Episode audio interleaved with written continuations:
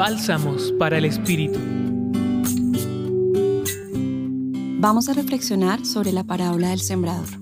Para que una cultura humana vaya más allá de los hechos observables o de la naturalización de las cosas existentes, procura extender la reflexión humana a un nivel que ayude a examinar con agudeza el mundo que vive. La herramienta disponible para ello es el discernimiento, porque permite desarrollar una contemplación crítica de la condición humana situada en contextos concretos.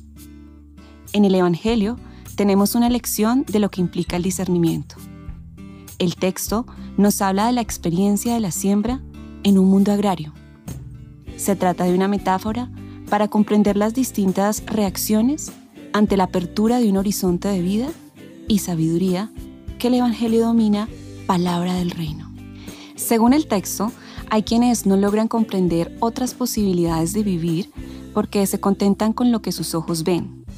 Caminan porque ven a otros caminar. Hay quienes se emocionan o repiten como loros lo que un caudillo o gurú afirma, sin ningún esfuerzo por procesar y debatir el mensaje.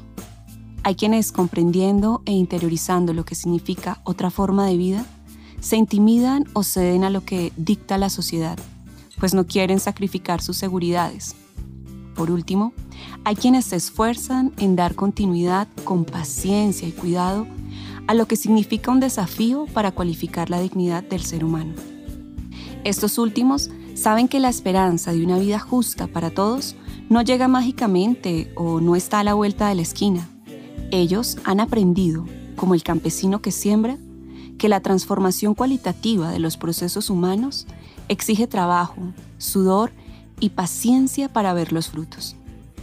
Nuestro periodo histórico se caracteriza por el predominio de la información y no de la sabiduría, del pensamiento perezoso que se impone al operativizar lo existente de las instituciones, del lenguaje que, al ser una transferencia de sílabas informativas o caracteres animados, encarcela las parábolas vitales y la poesía.